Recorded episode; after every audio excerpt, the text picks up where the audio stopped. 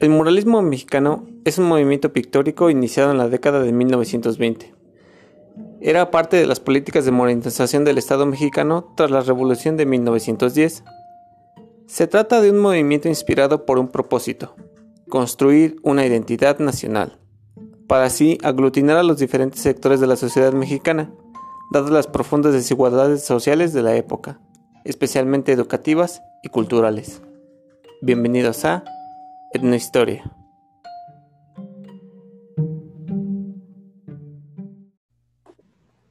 Ahí estamos. Buenos días, tardes o noches, ya se la saben, el saludo habitual. Muchas gracias por estar aquí en este espacio, su espacio llamado Etnohistoria, donde ya saben, abordamos distintos temas con el enfoque de la disciplina. Y como siempre está el octagón conmigo. ¿Cómo estás? Bien, ¿y tú David, cómo estás? Pues aquí ya otro, otro capítulo, a ver qué, qué sale de tema, ¿no? Sí. en Semana Santa. Semana Santa, exacto. Con Jesus y tu próxima sequía, que dicen que ya no hay agua y que no sé qué. Pero ah, bueno. sí, cierto, y que debes de cuidar el agua. Y yo nunca he hecho eso. ¿Ves? ¿Ves? No puede ser. Por eso tienes que ver este tipo de videos. Pero sí, ahorita que, que hoy sí que toda esta semana anduvimos pensando como de qué, qué se podía abordar o de qué podríamos platicar. Y como últimamente sabemos que por estos tiempos que estamos pasando muchos lugares están cerrados y cuando se reabran, ojalá esperemos que sea pronto, siempre no sé si han notado, queridos escuchas, los que nos ven, cuando van a algunos museos o algunas escuelas, por ejemplo, el San Ildefonso, el Castillo de Chapultepec, el Palacio Nacional. Bellas Artes. todas estas, algunas pinturas ahí del tamaño de la pared, gigantísimas, y se preguntan, ¿qué es eso? ¿O qué significado tiene? Algunos les van a decir, pues lo hizo Diego Rivera, o lo hizo tal, son muralistas. Hoy vamos a hablar y del muralismo mexicano. Así como tal. ves, Octavio? El, muralismo. A mí, desde hace, eh, pues, desde muy chico, soy muy fan. Y fíjate que es curioso porque yo, y creo que era como el bicho raro, porque yo veía que cuando nos mandaban así en las escuelas o que tenías que ir por obligación al museo, ¿no? Esas veces que nada más, ah, sí, vas y apuntas, y ah, sí, ya me voy. y pego mi, mi boleto de que ya fui, ¿no? Y tomas una foto ahí en la entrada ya, con el guardia. Ya te ibas. Pero no, a mí genuinamente siempre me llamó la atención, sobre todo como las técnicas con las que realizaban sus obras. No, o sea, en ese entonces ni siquiera me interesaba la historia ni nada, no, pues, estaba bien chiquito, estaba en la primaria. Me, se me hacía muy impresionante que una persona haya realizado cosas así tan impresionante. Ya después, como vas creciendo, pues dices, pues, o sea, ¿por qué lo hizo? ¿Qué quiso plasmar? Y sobre todo esa, ¿cuál fue la razón por la que lo hizo. Exacto, llevan un sentido, ¿no? Una, razón. Sí, sí, sí. Y, eso que dices es, muy bueno porque, porque prácticamente yo era al contrario, o sea, yo no, yo no me quedaba viendo la, el mural o totalmente, solamente decía, pues esto qué es, me decían, es, es un mural, lo pintó tal vato. Ah, bien. Ah, pues chido, ¿no? Va. o sea, pues sí, la verdad tampoco le entendía. escribes, escribes lo que viene así en la paleta de información. Cámara, ya me voy. Te tomas una foto y ya. ¿Qué representa esto? Pues ahí, pues como que se ve, está morenito, ¿no? ¿Quién sabe? Yo vine a hacer mi tarea, ya me voy, sí, no esté molestando. Déjeme en paz. Suélteme. y, y fíjate, ya, digo, como yo fui el caso contrario, cuando ya te dicen es que es el, fue el movimiento muralista eh, mexicano y todo esto. Y sinceramente creo que a muchos les, les pasa cuando dices es el movimiento muralista mexicano, luego, luego piensas soviéticos, Marx, socialismo. Sí, sobre todo. Y no te lo quitas ahí y dices, ah, esto, esto económico, sociales hay algunos que se hacen de lado. Caso contrario tuyo, que tú lo dijiste, pues va, a mí sí me interesa.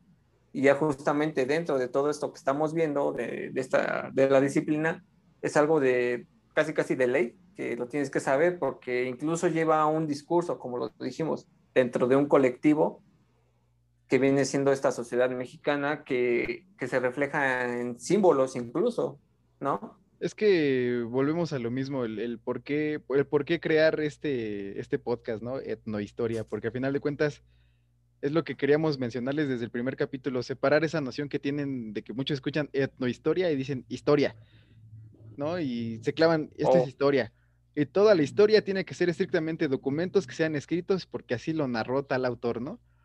O eres antropólogo. Ajá, o eres antropólogo y entonces volvemos a lo mismo, o sea, se le puede sacar provecho y una historia a cualquier cosa, entonces al final de cuentas los murales también cuentan una historia y no es precisamente escrita, o sea, te están ahí narrando toda una situación con colores, con un, con un orden cronológico, dependiendo como tú lo quieras ver, también ahí influye mucho la arquitectura y el cómo, cómo tú puedes apreciar un mural para ver lo que te está contando. Entonces, este, es una manera diferente de narrar la historia y eso es como el dato principal que yo quiero como mencionar aquí, porque al final de cuentas es eso, es una narrativa histórica. Depende el mural, porque no, no todos son narrativas históricas, uno solamente son simples representaciones o alegorías o cosas por el estilo, pero ahorita como mencionaste a Diego Rivera, Diego Rivera sí muchas son narrativas históricas, Alfaro Siqueiros también, Orozco. José Clemente Orozco. sí. hay varios que sí nos mencionan una narrativa histórica. Ven, les digo, me adentro en este tema porque neta soy muy parte del muralismo. Y no solo el mexicano, o sea, del muralismo en, general. Y, pues ese es eso, es una narrativa histórica o como artística. Véanlo de esa manera. Esa, y histórica apoyándose en el arte, ¿no? Podríamos decirlo así. Sí, así es. Y, justo como, como lo mencionaste, y, es una narrativa, como lo dijiste, y creo que, si nos vamos ya a una definición estricta de lo que es el moralismo, es este, bueno, lo busqué porque sinceramente, como les dije, yo casi no de este, aquí el Octavio, y lo podemos definir que es la pintura realizada aplicada sobre soporte fijo en grandes dimensiones, muros o paredes.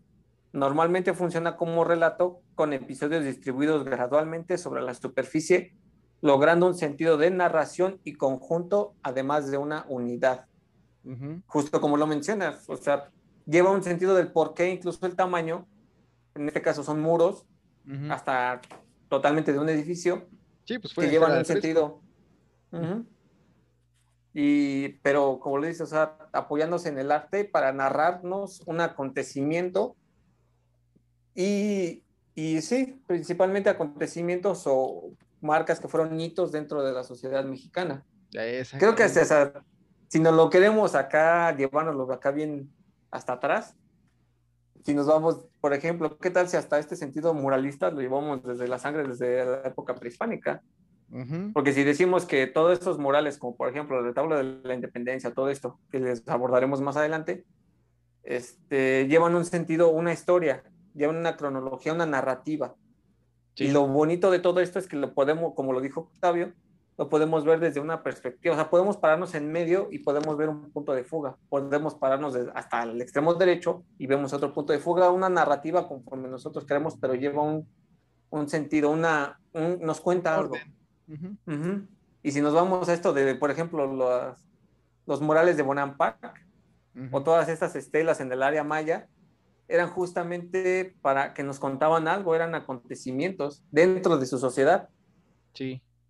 Algo mismo que pasa con el muralismo que fue a raíz de la epítome desde los años 20. O sea, pues si nos queremos ver así, a lo mejor y desde épocas prehispánicas ya somos muralistas, ¿no? Pues sí, como los dinteles y este tipo de, cuestiones, este tipo de, análisis, como lo dices.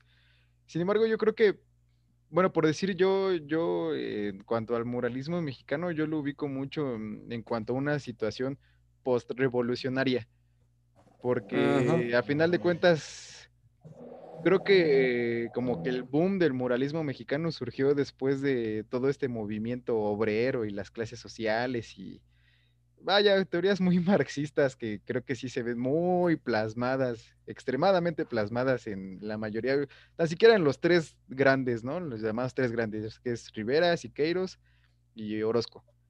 Como que no se ve mucho esta, esta línea de, del marxismo, ¿no? Y, es que tiene sentido, porque al final de cuentas, mm, por decir Diego Rivera, ¿no? Nació a finales del 19 y él se volvió artista plástico porque igual entró en un concurso y es curioso porque justo él, lo, él lo nombraron que se había ganado una beca para poder ir a estudiar al extranjero, lo nombraron el 10 de noviembre del 1910 y todos saben pasó ese día, ¿no?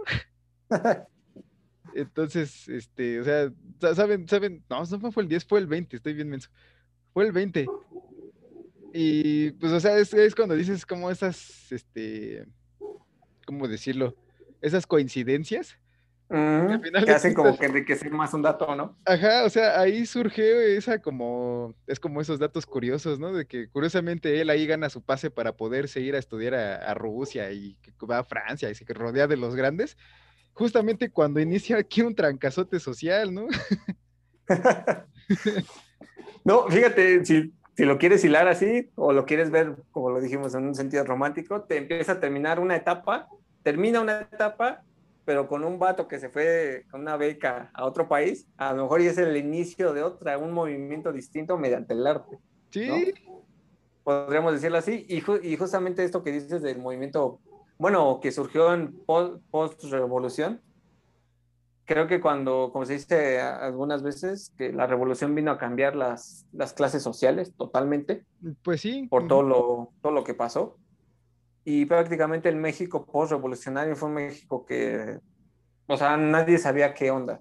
O sea, no hubo un gran orden. O sea, nosotros pensamos, tenemos a pensar que ya ocurrió la revolución, se acabó, ya, se solucionó y todo. Adiós a la dictadura del, del, hombre que tienes allá atrás, ¿no?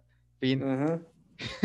Tranquilo, tranquilo, ¿eh? No, pues yo no tengo nada en contra. La verdad es que yo, o sea, y bueno, creo que es opinión personal, pero siento que por la, la administración de Porfirio Díaz, o sea, sí es que cualquier aspecto tiene sus pros y sus contras, ¿no? Y lo vemos también actualmente.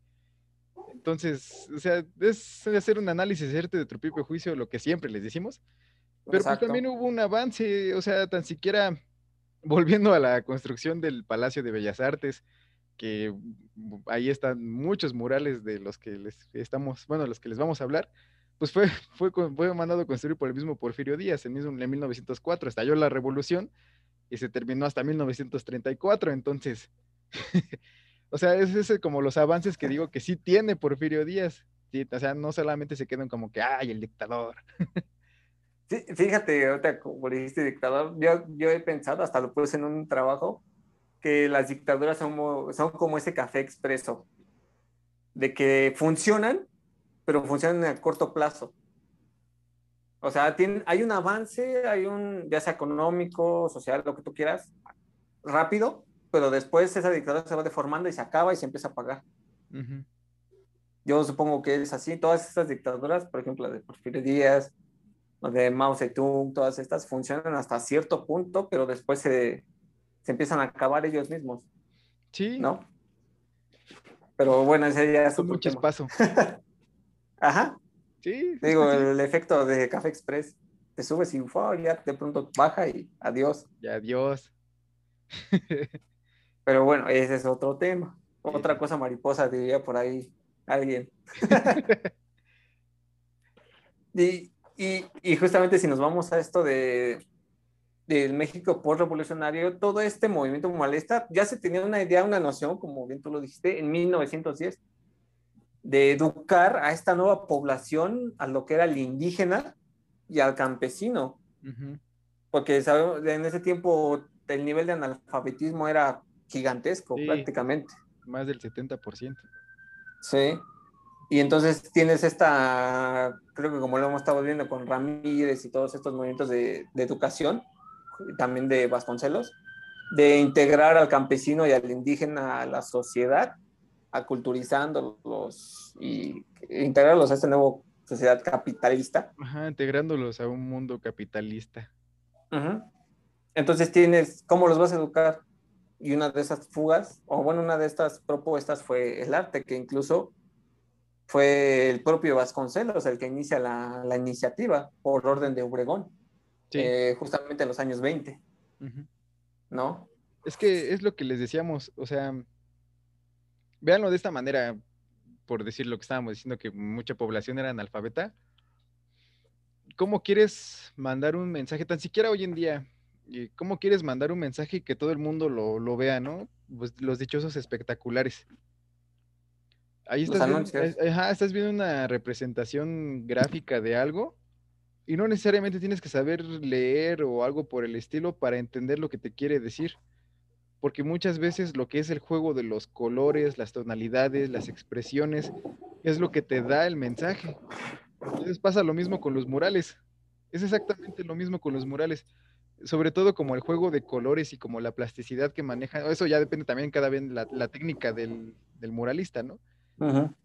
Y eso es lo que te da a entender el mensaje, porque tú lo asimilas, obviamente, colores fríos, pues como tristeza, colores vivos, más alegría, y ese, es, el sentido de los murales y ese también es parte de su propia narrativa, si lo quieres ver de esa manera. Sí, y, eso también porque, como bien lo dices, a partir de unos símbolos e imágenes, porque creo como lo dijo, no sé si estoy mal, si no, corrígeme, Descartes, de somos animales simbólicos, de qué es lo más fácil, ponte un símbolo y ya, sabes, por ejemplo, el letrero de si te lo ponen en rojo, no pasar, prohibido, y está en rojo si te ponen algo en azul, este, avance. O tan solo los semáforos verde, avanza, amarillo detente, rojo, alto total, ¿no? Sí. Entonces, simbólicos y como lo dices, esa plasticidad de esos colores. Y si lo aunamos con lo de integrar ya la sociedad para empezarla a educar y darles un sentido nacional de nacionalidad en el momento de la postrevolución, también el objetivo de esto que hizo Vasconcelos, que buscara todos estos pintores que, que hicieran una narrativa en las escuelas, creo que fue la mayor en la Escuela Nacional Preparatoria. Fue en casi todas estas donde empezó este movimiento moralista. Y a final de cuentas era promover los valores del Estado moderno o del Estado al que querían llegar, esta nueva utopía que se estaba planeando para la educación y que se estaba viendo reflejada en diversos aspectos y de esta forma pretendía integrar a esta población. Así es.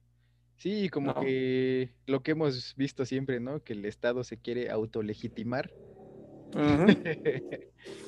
y tener bases con qué fundamentar, ¿no? Es que mira, aquí dice, yo soy el bueno. Y eh, a final de cuentas, también es parte de lo que se pone en el moralismo, aunque es lo que te digo, o sea, también es una visión muy, pues revolucionaria, muy a favor del, movimiento obrero y no sé, todo este tipo de, cosas. Tan siquiera volviendo a Diego Rivera, ¿no? De que a él lo invitan a la marcha del primero de mayo, ¿no? En Rusia y todo esto, y, y hace una serie de, pues, de dibujos como rápidos y destaca mucho el color rojo. Y a mí me llama, a mí me llama mucho la atención ahí sí como que se ve todo rojo, rojo, rojo y volvemos a lo mismo. es como que ver tanto rojo te causa como ese impacto y al final de cuentas el primero de mayo que, se celebra, ¿no? y tan solo la playera, ¿no? Ah, mira qué casualidad. todo, todo, está como que aunado a esto del trabajador y que todo el, pues sí, volviendo a lo mismo, el movimiento obrero, tan siquiera su obra, la de El hombre controlador del universo, la que está en el Palacio de Bellas Artes. Mm, ah, esa no pues, tiene. Igual es un obrero que está en medio y con una máquina, ¿no? O sea, como que toda esa representación, todo el, todo el peso del movimiento obrero sobre este personaje y moviéndolo así, todo moviendo el universo, ¿no? Según. Ajá, él, en el centro, prácticamente. Ajá, y, y, fíjate, este otro dato curioso. Porque originalmente esa obra iba a estar en el Rockefeller Center en Nueva York. No sé si sabes esa historia. Ah, sí. De hecho, justamente te iba a preguntar eso. Sí, iba a estar en el Rockefeller Center. Más bien estuvo en el Rockefeller Center. Pero cuando la familia vio que eh, Diego Rivera estaba poniendo un retrato de Lenin en, dentro del mural, porque volviendo, volviendo a lo mismo, ¿no? O sea, tú dices movimiento muralista mexicano y, ah, sí, socialismo, ah, sí, Rusia, ah, sí. Y pues ese, cuate literal puso la foto de Lenin, la, la foto, un retrato de Lenin, y dijeron, no, pues o lo quitas o te tumbo tu mural, ¿no? Y efectivamente le tumbaron su mural. Prácticamente en el centro del capitalismo les estabas poniendo a alguien socialista. Entonces, pues efectivamente le tumbaron su mural, sin embargo, pues como Diego Rivera guardó los, los bocetos que de hecho están exhibidos en el Anahuacalli, este, fue por eso que ya cuando se inauguró el Palacio de Bellas Artes, lo pudo recrear ahí en 1934, pero o sea, ya es como el segundo, es la, es la réplica, porque pues ya no se lo dejaron hacer en Nueva York y ahora lo hizo acá. Otro dato, ah, otro chisme. No, sí está, está chido el chisme. No, sé si no me las... Me las sabía más o menos, pero ya, ya me aclaraste muchos puntos. Sí. Y nada, sí, sí está bueno. O sea, te digo, o sea, pone la cara de Lenin en la... prácticamente en la sala de estar del capitalismo en Estados Unidos y así que tranza. Y Lenin hacía ahí. Hola, ¿qué haces? Estoy viendo. sí. Lenin sabe dónde vives. Ajá, sí.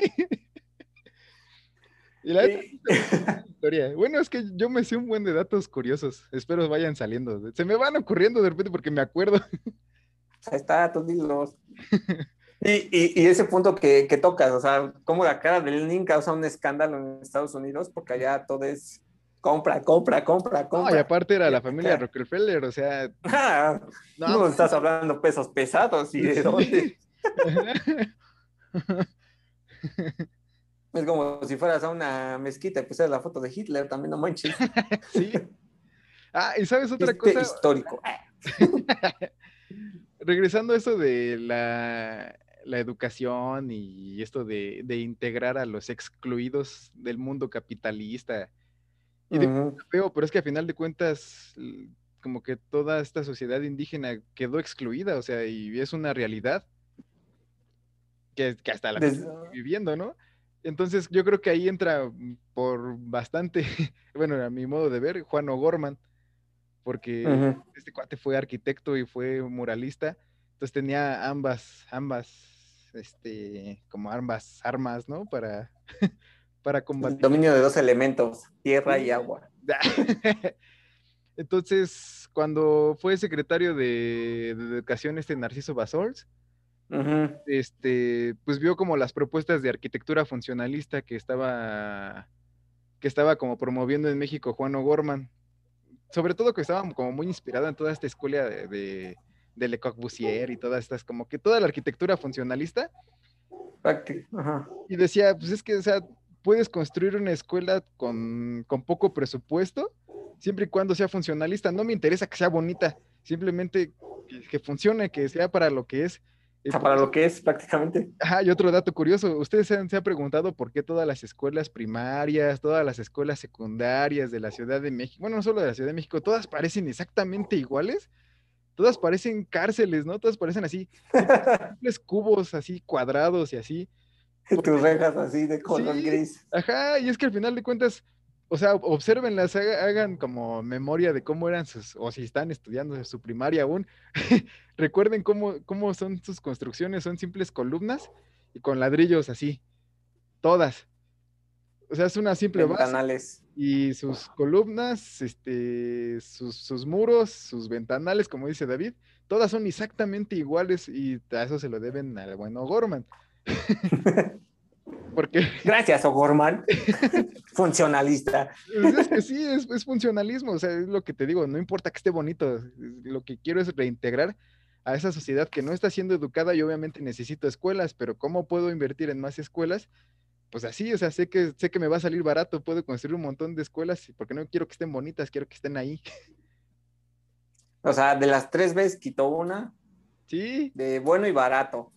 Y ahora caso completamente contrario, la Biblioteca Central de Ciudad Universitaria. El mural es del ah. mismo Juan O'Gorman. Entonces, en ese contraste. La voy a ir a pintar. Y es que, pues, tan siquiera observenlo, es, una caja, ¿no? ¿Qué propuesta tienes? Una caja.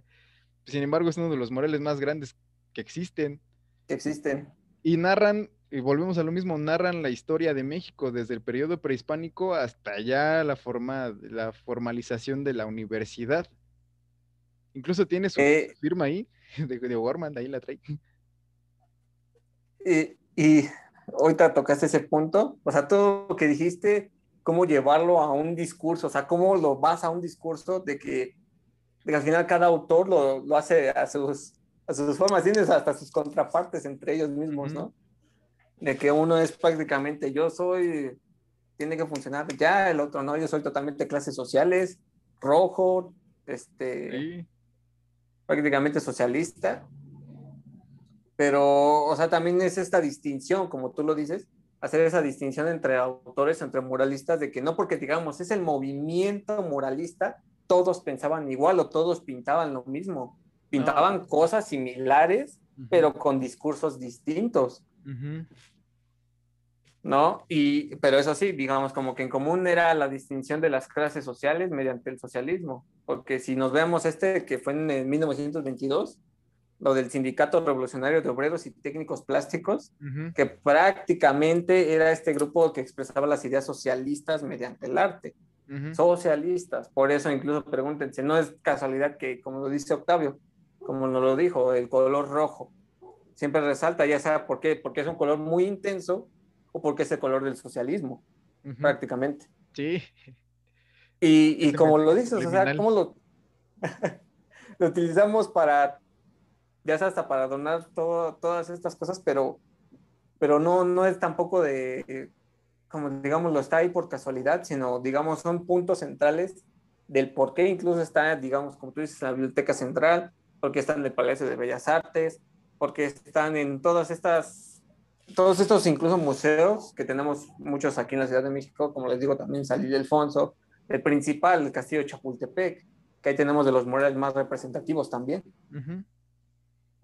Que también si nos vamos a una parte esta de, por ejemplo, tan solo piensen esta parte de una tarde de domingo en Bellas Artes, Ujú. del mural, prácticamente todo esto que nos cuenta en un pequeño cuadro o en un pequeño mural, cómo se vivía la sociedad en esos años, pero en la Alameda, totalmente en la Alameda. en la Alameda Central. Y vienen varios personajes históricos, ¿no?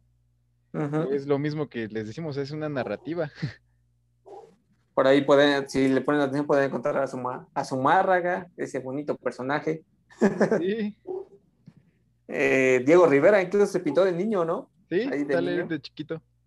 Y está agarrando a la mano Frida, Kral- a Frida Kahlo, Kahlo, también ajá. tenemos a, a don Porfirio, Ajá. que, que incluso, incluso véanlo así, si alguna, si ya en estos tiempos que mejoren, ojalá, tienen la oportunidad de ya ver estos murales, vean siempre, como lo dijo Octavio, de integrar, o como lo vemos platicando, esto de integrar al indígena, al campesino, vean cómo los pintan. Tan solo el color en que los pintan y en las poses en que los pintan. Y, después vean, por ejemplo, a Porfirio Díaz o a esta, a esta sociedad de clase alta, cómo los pintan Sí. hacer esta distinción, porque si, si, si nos vamos eh, a los murales que nos hablan de la época prehispánica o la época de la conquista, siempre va a ser el indígena sometido, ¿Sabes de cómo qué- estaba. Ah, perdón, ¿sabes, en qué mural se, se Ujú. nota un buen eso? Y volviendo a Juan O'Gorman, y volviendo al castillo de Chapultepec, el del retablo de independencia. Ah, no, estás hablando palabras mayores. Y, y justamente ese es un mural curvo, porque la intención es que tú te puedas parar en medio y puedas apreciar toda la historia que está narrando. Porque de hecho, en un inicio, volviendo a lo de la plasticidad y esto, los colores son muy oscuros y se nota como al indio sometido. ¿No? Y toda la, la institución, como que toda esta empresa de la conquista, sometiéndolo y hasta incluso se ve cómo están este, inclinados, cómo están hacia abajo. Búsquenlo. La mirada. Ahorita no, a lo mejor no se puede ir tan fácil y este tipo de cuestiones, pero búsquenlo, hay un montón de, de- de fotos en internet, incluso el Museo del Castillo de Chapultepec, el Museo de Historia, lo tiene ahí disponible para que lo puedan ir viendo paso por paso. Y es que es un mural que se tiene que apreciar. No manches, yo cuando podía ir ahí a ese castillo, al, al museo, yo ya en, en ese mural me aventaba como una hora nada más, en ese, en ese mural nada más, eso que ya lo había visto antes, Y cada que iba lo volví a ver porque cada vez que vas lo, le notas como aspectos diferentes. Cosas nuevas. Porque ves así como que al indio sometido, al indio crucificado, y después viene como la parte de los filósofos y luego ya los, los colores se van tornando más este, vivos, ya hasta que hay un amanecer justo en la parte de en medio con un sol. Y curiosamente en el mismo eje está Miguel Hidalgo con el estandarte de la Virgen. Y ah, que ahí tienes otro dato curioso, ¿no? Sí, o sea, el dichoso su doble de Miguel Hidalgo, ¿no? Que según también por ahí el original está escondido, ¿no? o menos, ¿qué pasó? Se supone, porque es que, y es que sí tiene mucha lógica, si lo piensas un poco, pues Miguel Hidalgo ya era un anciano, ¿no? Cuando, cuando entonces, y te ponen a uno relativamente joven. Y toca todo pechudo. Ajá, o sea, con porte y todo, y pues era un anciano, entonces y, es justamente todo este sentido de nacionalismo y esta identidad que quieren crear a través de una narrativa que no es escrita. Ese es como el punto principal de los murales, como les dije al inicio. Entonces es una manera muy fácil de comunicar algo para alguien que no lee, para alguien que no, no le interesa tanto historia. A lo mejor tú lo ves y dices, wow, la conquista, ¿no? Y termina al final este, ah, bueno, es que ya al final de toda la historia viene una niñita con rasgos ya mestizos y trae una, mm, una cartita que dice, aquí se representan tantos años de la conquista de México y así, y trae una florecita ahí al final que todo representa paz, ¿no? O sea, todo, todos los trancazos que hay de todo el mural terminan ahí, como que en esa imagen de inocencia, ¿no? Y ya, ahí se acabó como un nuevo capítulo, por así decirlo, el epílogo de un nuevo, de un nuevo libro. Como una nación así que está floreciendo, así apenas saliendo. O más bien de todo lo que, ajá, como lo dijiste, todo lo que lleva cargando. Sí. Que como lo dices, de, te paras en medio, te paras hasta el extremo izquierdo, el extremo derecho, y ves una narrativa distinta. Por eso le decimos, es, es, un, es un muro, o sea, es en tamaño grande, para que... El, que de hecho tuvimos la oportunidad de tenerlo a solas, el castillo para nosotros, que están haciendo una plática. Sí, ahí, influencias. Y véanlo de esta forma.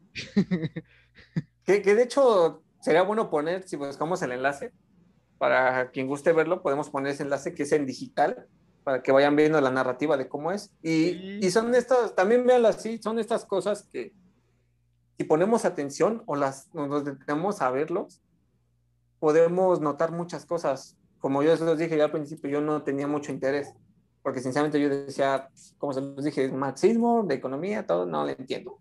Pero ya cuando uno se detiene a ver y tienes, digamos, algo de cultura general, o aunque no lo tengas, si identificas a dos, tres personajes y le vas poniendo atención y te preguntas el por qué, como lo dice Octavio, nos platicó el retablo de la independencia, todo lo que se puede sacar.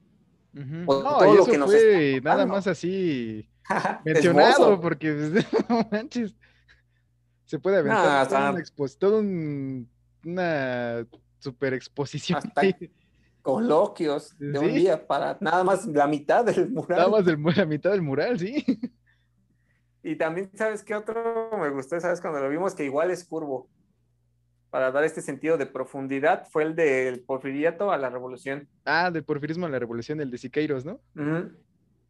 Ah, ese también me encanta. Ese también está bien chido. Y es que ese o sea, no, no solo es como que una sola pared, sino que se integra toda la habitación para que tu recorrido, es que volvemos a lo mismo como la importancia que tiene la arquitectura también en los murales, porque al final de cuentas está diseñado el espacio para que tú lo recorras.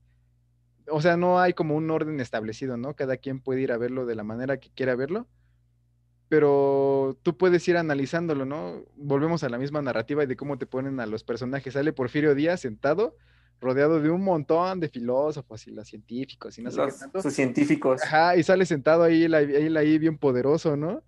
Con su vestido así bien elegante, su sombrerito, y, y, al final de cuentas, si le ponen atención, búsquenlo en internet, está pisando la constitución, ¿no? En su pie tiene la constitución. y luego sale todo el movimiento obrero, este, campesinos ya muertos, colores grises de, de la muerte y esto, o sea, eso es lo que les digo, pongan atención en ese, tipo de aspectos también. ¿Qué, qué, representa para ustedes esos colores? Ese es Bueno, también no sé, no sé si algún, nos está escuchando algún daltónico o algo por el estilo. también, Pero, pues, también ¿qué, qué podrá pensar, no? no, tan solo déjense los colores como dijimos los, los, los personajes. Ya, como dices, daltónico, ya, es otra cosa.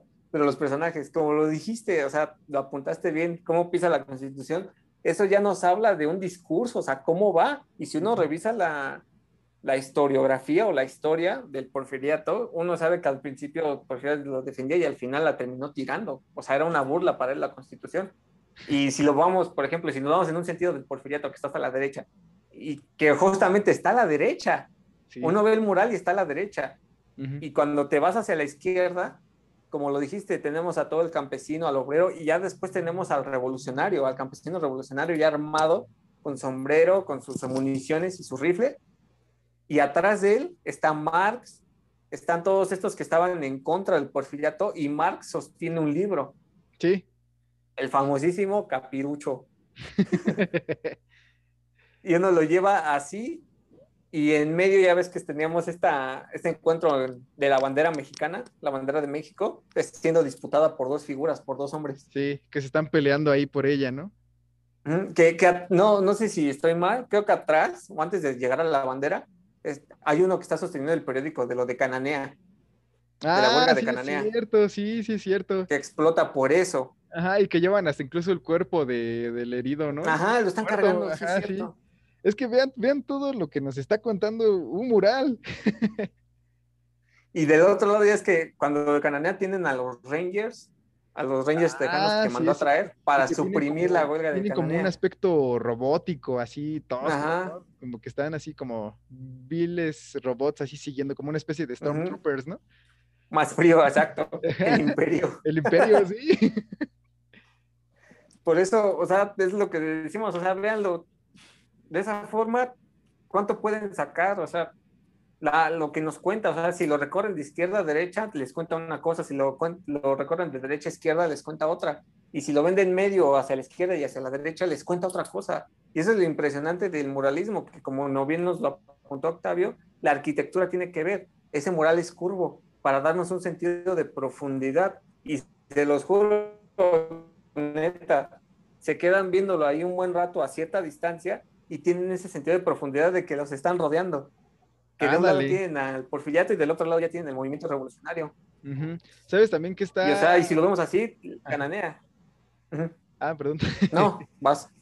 Este, que ya, o sea, si tú te paras justo en medio, ya como del lado de la pared, de, de allá viéndolo como hacia atrás, de tu lado izquierdo tienes como, bueno, si lo estás observando ahí, de tu lado izquierdo tienes como que ya los colores así amarillos y esto como un nuevo amanecer. ¿No? O sea, salen los cuerpos de todos los obreros que se sacrificaron para obtener ese nuevo amanecer.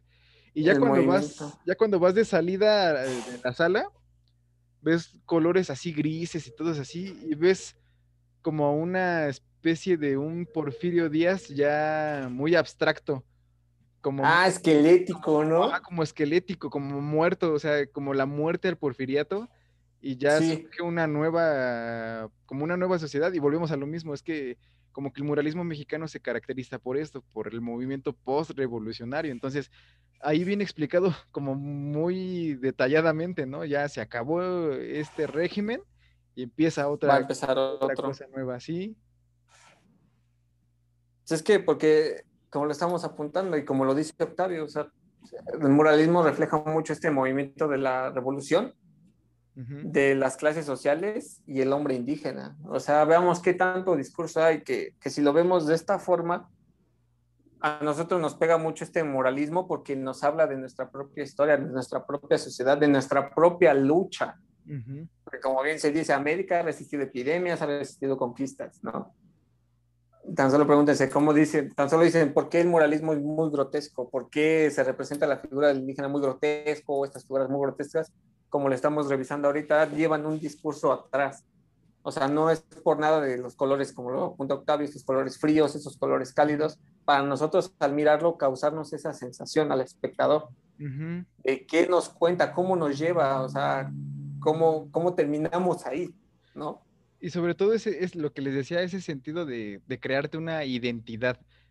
Ujú. ¿Sabes también qué, qué mural lo apunta mucho? El de la fusión de dos culturas de este González Camarena, Ah, que también está en el Totalmente. castillo de Chapultepec, que hasta incluso te lo ponen al, así como, vamos, al natural contra el español, y te lo ponen como así el gran héroe, ¿no? Los dos peleando y este como sí.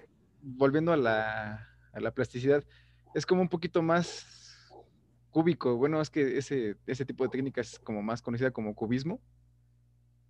Sí, sí, creo que lo tengo por aquí pegado. Ah, y es que es muy bueno porque sale como esa, mm, justo bien lo dice el nombre del- de la obra, ¿no? La fusión de dos culturas. Aunque, ah, bueno, siento que ese título ya está como muy a la León Portilla. Ah, bien romántico, ¿no? Ahí vamos con el pero romanticismo. ajá. Y yo- hay otro dato, otro dato curioso. Edmundo O'Gorman fue hermano de Juan O'Gorman. No sé qué les daban de Mm, comer, no manches, ¿cómo fue que los criaron así? Y es que, poner sea, a pintar. también otra cosa, pintar.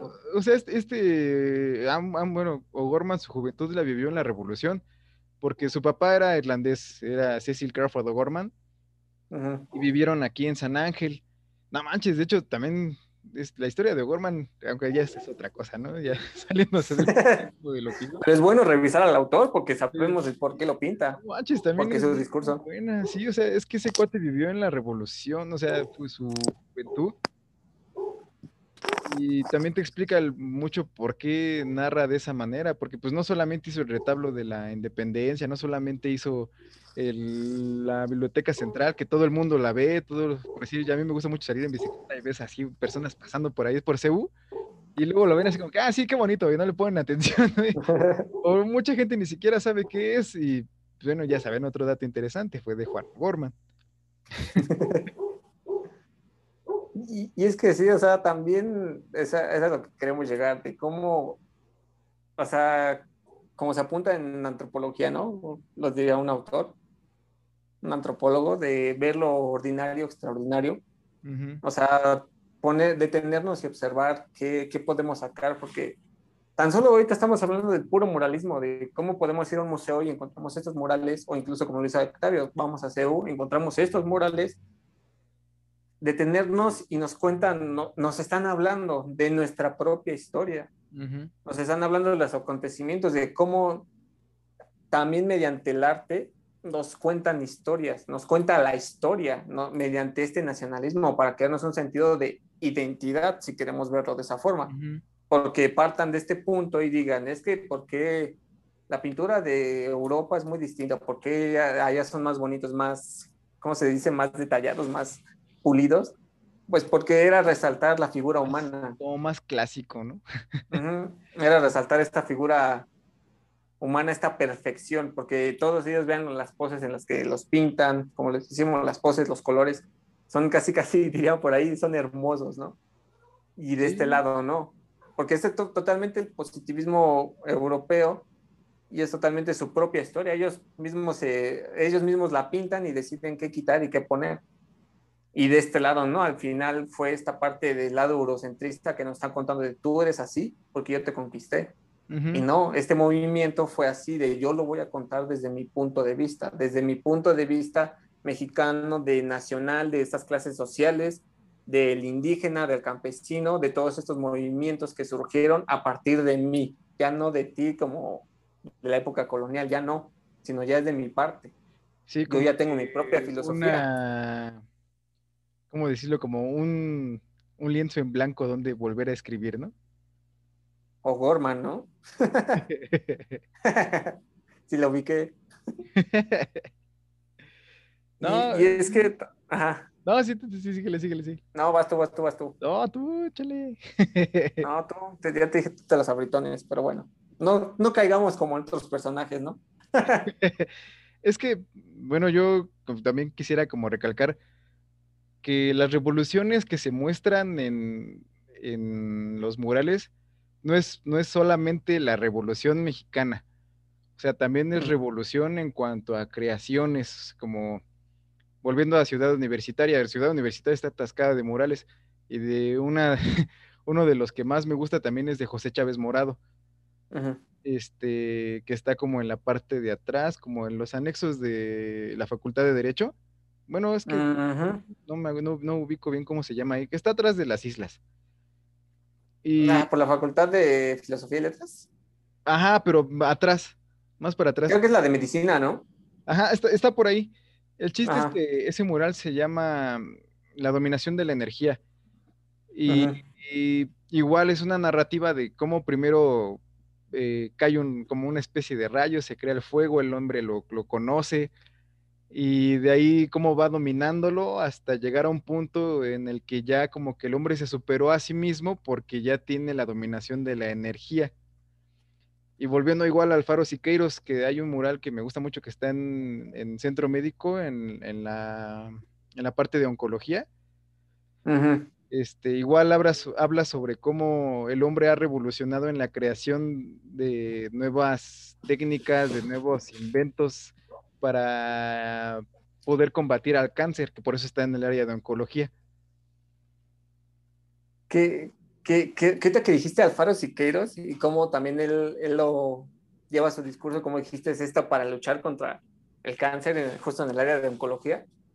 No sé si estoy mal, pero hace tiempo creo que había leído de, de David Alfaro Siqueiros, creo que el mural, su autorretrato, que no sé si se llama El Superhombre, Ujú, que incluso se dice que de esa parte se basaron para crear ya esta ideología del superhombre, del superhéroe, incluso por la pose en la que está. Ya en el Digo, no sé si anterior. se- Los capítulos Ah. anteriores.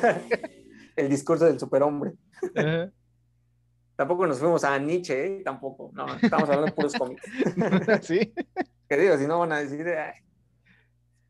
Y, y es esto, o sea, cómo, cómo ya nos influencian a crear otras cosas, las técnicas, como lo menciona Octavio.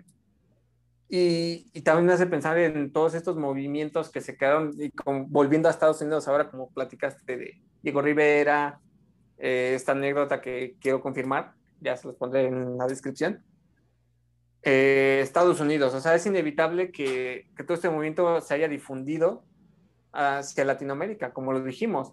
Eh, Latinoamérica se ha caracterizado por esta lucha, estas conquistas, estas epidemias de siempre ser el explotado, Ujú. ¿no? Por parte de Europa, o lo, como lo queramos ver. Eh, también hubo una parte de influencia hacia Estados Unidos, específicamente en el sur. Pensémoslo tan solo en los chicanos. Mm, ¿no? ah, sí. Todos los chicanos que están en el, en el sur de, de Estados Unidos, incluso que, que una bo- estuvo en boga en los 60s, de que luchaban por los derechos civiles, un derecho a la salud, un derecho a ser reconocidos como ciudadanos de descendencia, que nacidos en Estados Unidos, pero de descendencia mexicana, así. ¿no? Sí. Y prácticamente, si lo vemos así, el moralismo eh, incluía estos problemas de relevancia social en las pinturas, bu- buscaban eh, que el público comuni- co- conectar con el público sus pensamientos, ¿no? Ujú. De hacer esta conciencia mediante lo- estos símbolos, estos colores, como estamos apuntando, Eh, sobre todo prácticamente política de izquierda, ¿no? Es que, ajá, como que también es algo característico, pero no se claven nada más en eso. Sí, o sea, como les digo, yo pensaba que moralismo, creo que hasta, incluso si lo ven así, hay algunas películas mexicanas en la actualidad que representan a algunos muralistas según de la época y totalmente yo, Marx, este, eh, comunismo, comunismo, pero nada más hablan así, pero no, o sea, veamos todo el discurso.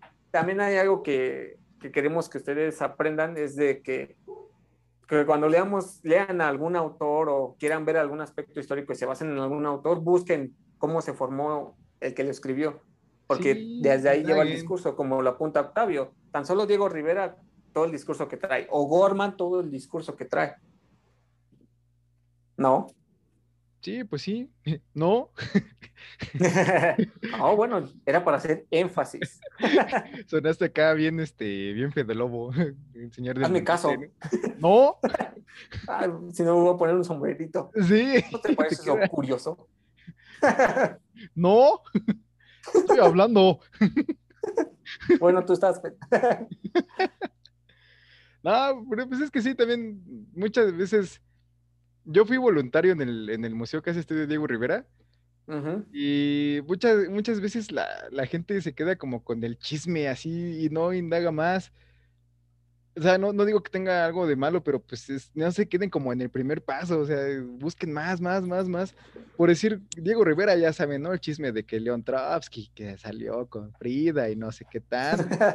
Se andaban echando entre los tres. y no sé. Ay, no, sí, sí, hay un montón de chismes, ¿no? Y a final de cuentas, o sea, sí, yo no digo que no, sí pasaron muchas cosas, que no, no voy a, no voy a apuntar todas, pero que yo solamente me guié como que en su trabajo. Yo soy, yo sí me considero fan de, de- de Diego Rivera, y incluso desde antes de que manejara como que toda esta, esta escuelita de crear murales. En sus inicios él, él hacía cubismo, él, es, él, él, ha- él hacía arte abstracto. Nada que ver con lo que toda la gente conoce hoy en día de Diego Rivera. Que, que de hecho, desmiénteme. Y dices, no manches, ¿a poco eso lo hizo Diego Rivera? Y tú lo ves y hasta parece como del estilo de Picasso, así, porque así era Diego Rivera en sus inicios. Que te digo, de hecho, no sé, creo que hubo una exposición Rivera Picasso en Bellas Artes hace algunos años. Mm, Creo. me acuerdo, pero pues igual y sí, porque de hecho lo conoció. Tenían cartas. No, o sea, literal, o sea, lo, lo conoció, se, se conocieron en una cafetería en, en París, justamente cuando este cuate fue de viaje allá. Movimiento surrealista, estaba en boga totalmente en París. Sí, como todo este cubismo abstracto. Bueno, esa es, esa es otra cuestión que también entra del, dentro del muralismo, estas... pues, Las lo- experiencias personales, ¿no? No, o sea, aparte de las experiencias como las técnicas, Que van desarrollando todo. ajá, pero es que también influyen en el discurso y bueno, ya se puede ir a hacer un, un mar de, de confusión. Hilando. Vamos a entrar más. Como El chisme complementa el chisme y que el chisme complementa la historia. Así es. Pues sí, somos unos chismosos profesionales siendo etnohistoriadores casi, casi. Algo así. Tenemos que saber esas técnicas de chisme, nada más. Sí. ¿Qué te crees? ¿Qué Ya, pero no crees? hay, que, no hay que deformarlo tanto, porque si no ¿qué crees, mi Octavio? Pues sí, digo, es que ay, hay, un- hay un montón de información que se queda como a la deriva. Y otra, otro mural que también me gusta a mí mucho de Diego Rivera es el de El agua como origen de vida. Ah, que era interactivo, el- ¿no? Por así decirlo.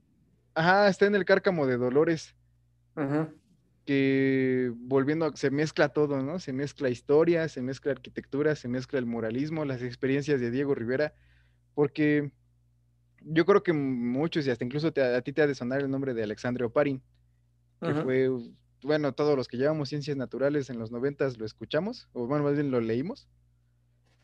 Y, y este cuate este, traía así como que la escuelita de que todo surgió en, en el agua, ¿no? sí. Y entonces Diego Rivera se quedó como muy clavado con eso y a final de cuentas un ruso que lo conoció en Rusia, volviendo a lo mismo de rojos, ¿no? Ruso de Rusia, ¿eh? Sí. Y pues, o sea, a final de cuentas en su mural, que como bien lo dijo David, fue un, fue un mural interactivo, ho- hoy en día ya no, este, se encuentra en el corazón de lo que es el cárcamo de Dolores, que fue diseñado por este mm, Eduardo Molina, sí, Eduardo Molina, el ingeniero Eduardo Molina, pero esa, esa, esa parte en específico fue hecha por Ricardo Rivas, el arquitecto, y fue diseñada de tal manera para que todo el, toda el agua corriera por ahí, y entonces como que hacía que el mural fuera vivo, porque es- estaba la representación de cómo en la parte de abajo habían como células simples, y que iban saliendo poco a poco hasta formar a la sociedad que hay, que existe hoy en día. Y igual tenía como representaciones del movimiento obrero, porque al final de cuentas era Diego Rivera, este, y unas manos como surgiendo de ahí del agua, que esas manos se conectan, o sea, afuera de, de ese, como de ese Ajá. espacio, hay una esculturopintura que también hizo Diego Rivera, que es un Tlaloc que está como así, es pose de Atlas. Ah, Sí. Y su cabeza saca como un chorrito de agua que desde cierto ángulo, si tú, si tú observas el mural desde adentro, Ujú. se ve cómo coordina perfectamente como en el eje de las manos que están adentro. No O manches, sea, como o si prácticamente cayera. Ajá, o sea, vean todo ese como ese ingenio para que tú te quedes con esa idea. Y ahora imagínenselo cuando efectivamente corría el agua ahí, que ya hace unos años se- Ah. se quitó eso porque obviamente el agua como seguía corriendo desgastaba el mural.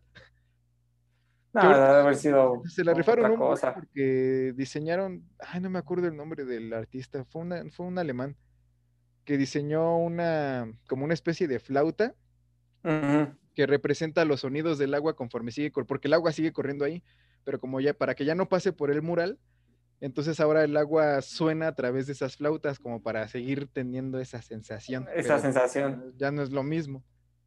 No, no, así ha de haber sido otra cosa. No, está, está en la segunda sección del bosque de Chapultepec, cerca de lo que es el Museo de Historia Natural. Ujú, por ahí está. para, para verlo, vean tan solo cuántas cosas podríamos descubrir y cuánto aprender mediante nada más un mural. Un mural, sí, un, un Y mural. como, lo y como lo acabas de apuntar, o sea, no solamente como lo dijimos, o sea, no hay, hay murales planos, hay murales curvos, hay murales de, que juegan con la arquitectura, con los puntos de fuga, y este que podríamos decirlo interactivo, que por desgracia ya no funciona como antes, que hubiera sido una otra cosa verlo incluso a Sí. nuestros días. Mi mamá sí lo vio en, su- en sus tiempos y dice que le daba miedo. Como que sentía que Nos se iba a caer. ansiedad. Ajá, ándale, yo creo que más bien le causaba eso, le causaba ansiedad. Por el sonido, supongo, o Sí. e- esa misma sensación como lo dices, ¿no? Sí. Y es que aparte, mi mamá siempre me decía, es que me daba miedo el indio que salía ahí. Y yo, ¿cuál? indio? No sale ningún indio, pero es que, es que volvemos a lo mismo, cada quien puede interpretar de manera diferente la historia.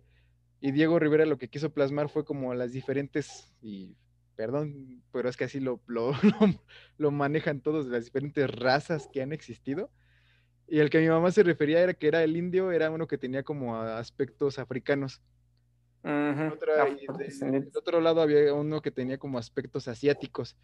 Pero volvemos a lo mismo, o sea, todo surgió desde el agua, desde una, desde una célula muy simple hasta arriba, ¿no? Ya la creación de diferentes seres humanos.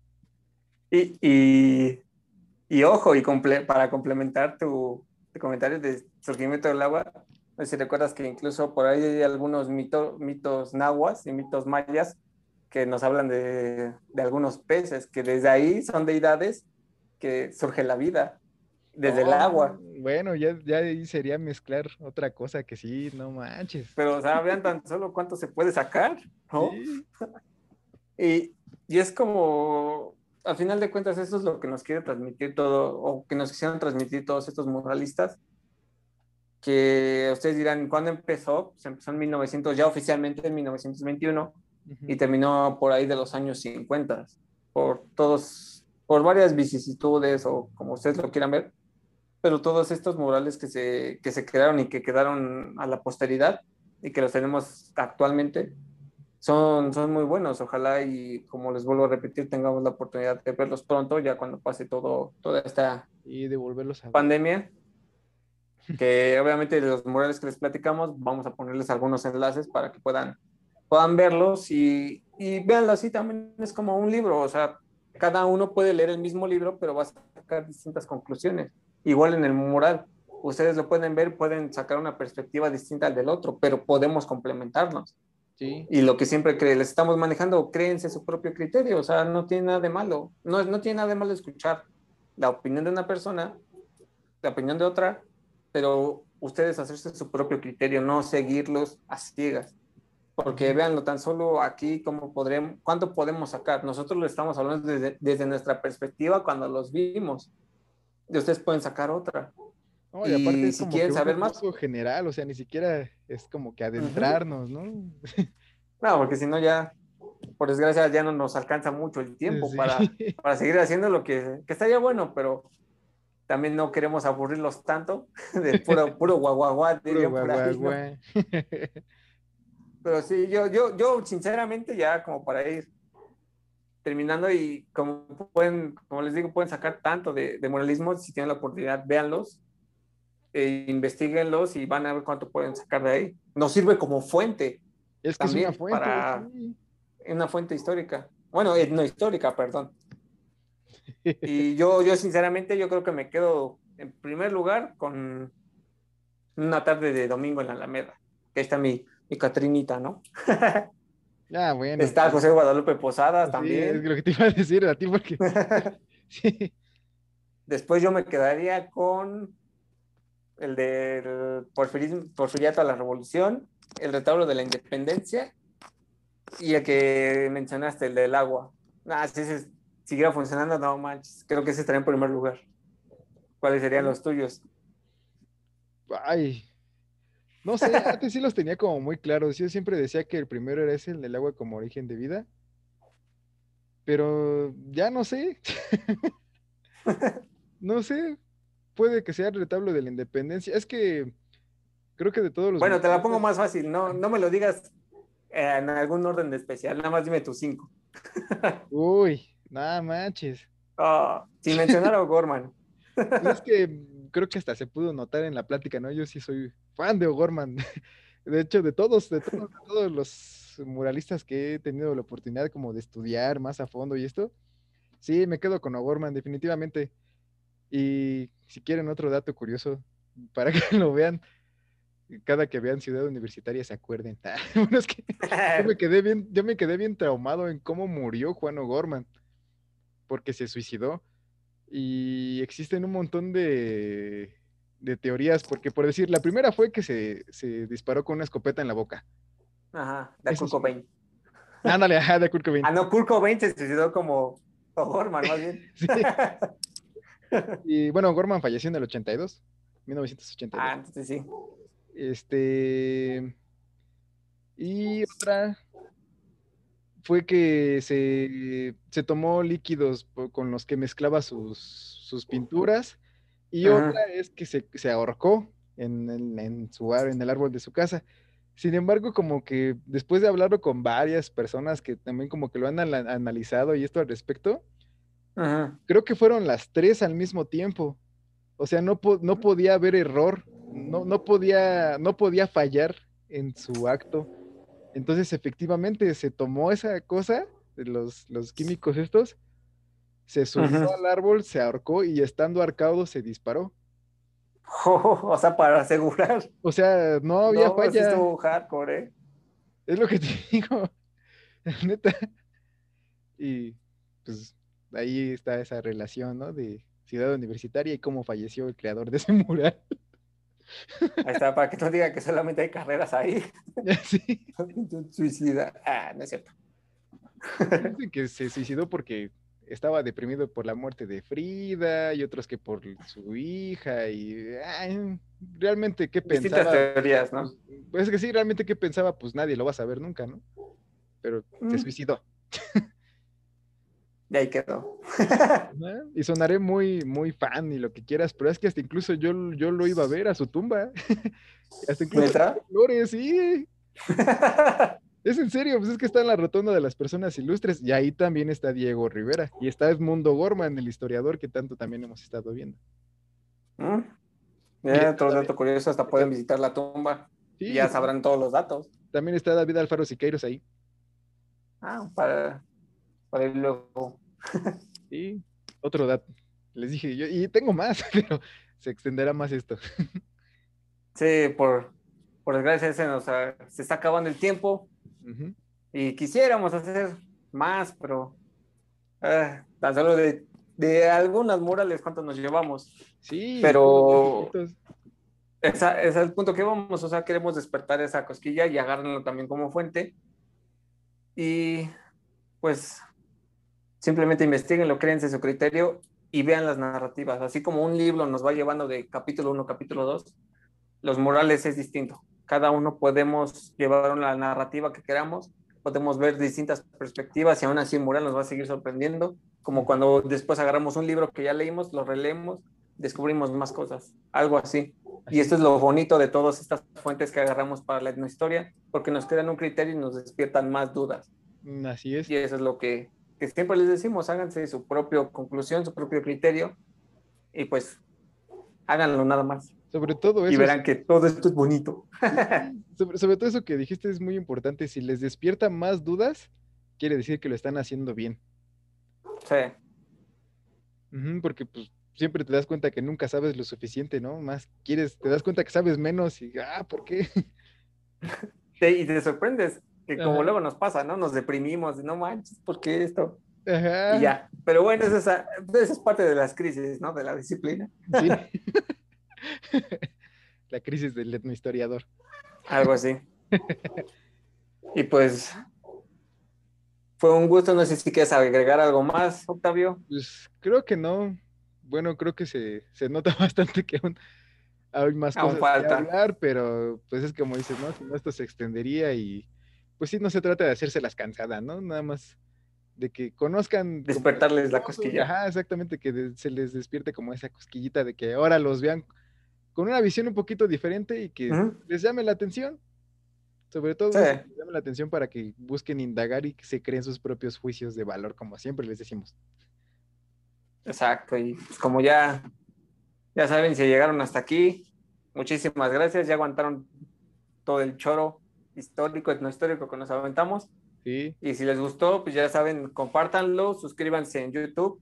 También tenemos el canal en Spotify donde nos pueden escuchar. Y pues nada más que agregar, puedo decirles gracias y la de siempre, cultívense. Muchas gracias, Octavio. Nos No, estaremos viendo en un siguiente episodio.